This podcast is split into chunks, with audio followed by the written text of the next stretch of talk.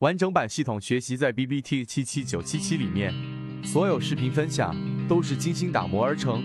力求做到最大限度靠近实战，学而能用，知行合一。今天我们花三分钟给大家去讲一讲，第一个呢，就是到底怎么样从自选个股当中去找到我自己想要去跟随的标的，然后近期跟随的标的。因为自选板块，然后呢筛选过程就还有二十只，甚至有一些自己添加上去有接近三十只左右。那么这个过程当中其实已经有进步了，因为你已经开始会缩小范围，但怎么样缩到更小的范围，这是一个问题。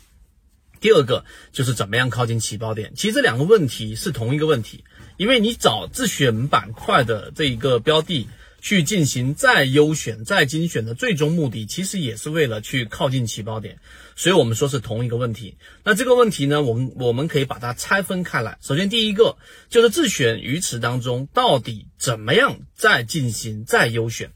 首先，我们先告诉给大家，这里有两个方向可以选。有些人呢是从基本面，然后呢去从研报，从上市公司的卖方研报，不断的去一篇一篇、一篇一篇的看完之后，最终筛选出来，然后找到可能十只、五只比较优选的标的，然后从中去看看它技术分析怎么样。另外一个方向呢，就是我从这么多标的当中去找到这个近期在热点板块当中比较热门的板块，例如说碳中和啊，例如说某一个这个热点的板块，然后去从技术分析再往上，就是自下而上再去找一找基本面到底怎么样的，这是两个比较常规的方向。当然可能会有其他的方法，但这两个方向是比较常用的。那怎么样筛选呢？我们的答案是选择刚才我们所说的后者。你要想怎么样靠近起爆点？一个标的价值分析很好的时候，不代表它就代表它就可以在近期给你创造利润，甚至你要等上可能半年，甚至一年、两年、三年都有。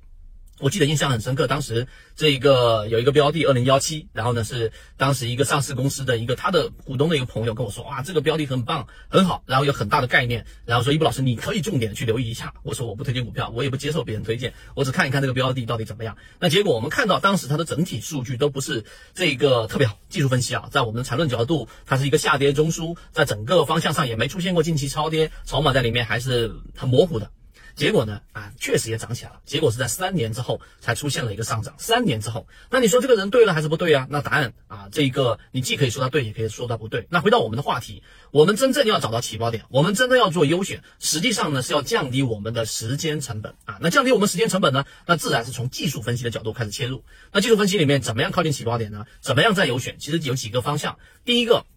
它的这个标的近期它是要出现我们说集中性的筹码的这种变动，例如说它筹码快速的聚集啊，出现了在底部上方出现了大幅的割肉，筹码从可能十块钱一下子到了七块钱，全部集中都在七块钱了，这是可以的。第二个出现快速的杀跌啊，这是第二个。第三个，当它出现强势的突破，强势突破这一点非常重要，尤其是大级别，因为你要知道，在一个 V 型的下跌反转过程当中，越接近这个 V 型的底部。实际上呢，你的这个我们说利润空间越大，但是你的不确定性越高，你的成时间成本越高。那越 V 字形的右翼啊，右侧交易越离 V 字形越远，你的确定性越高，时间成本越低，因为它已经启动了嘛，对吧？但这个过程当中，你的利润空间就越少。所以我们在交易过程当中筛选的第三个模式，我们会选择在这个比较大的级别上形成一个中枢的突破，也就是说第二类型买点啊，尤其是像六十分钟或者日线级别的第二类型买点回踩，然后这样一个波段就是我们说确定前面那个低点是 V 字形的低点了，确定前面是第一类型买点了。所以这是第三啊，第三，我们确定这个地方更接近于起爆点啊。那基本上第四个，我们也要去关注一个什么呢？就它整个资金的活跃性，给大家开源的活跃资金，就是要找到这个股性的活跃性。那活跃性在市场当中的表现没有别的，你不要整天想说有好像很多个指标来反映，其实不用，来来去去就那么几个啊。实际上最根本的就是量能。我们的活跃资金实际上反映出来的就是它在短期内的资金的活跃性，相比于之前，只要是翻红的、连续性翻红的活跃资金。那么代表它的整个资金活跃性是很强的，因此我们第四个方式就是当它的流动资金、活跃资金连续三个到四个交易日翻红，并且在回踩也好或站稳也好，这样的标的就是好的标的了。所以我们通过这几种方式给大家去简单的讲了一讲，到底怎么样去进行自选鱼池的优选，然后呢，或者说是怎么样靠近起爆点，这个是我们的模式之一。时间关系，我没有办法全部都讲完，但到后面的过程当中，我会逐步逐步的去完善，给大家去讲详细的内容，在我们的进化岛当中，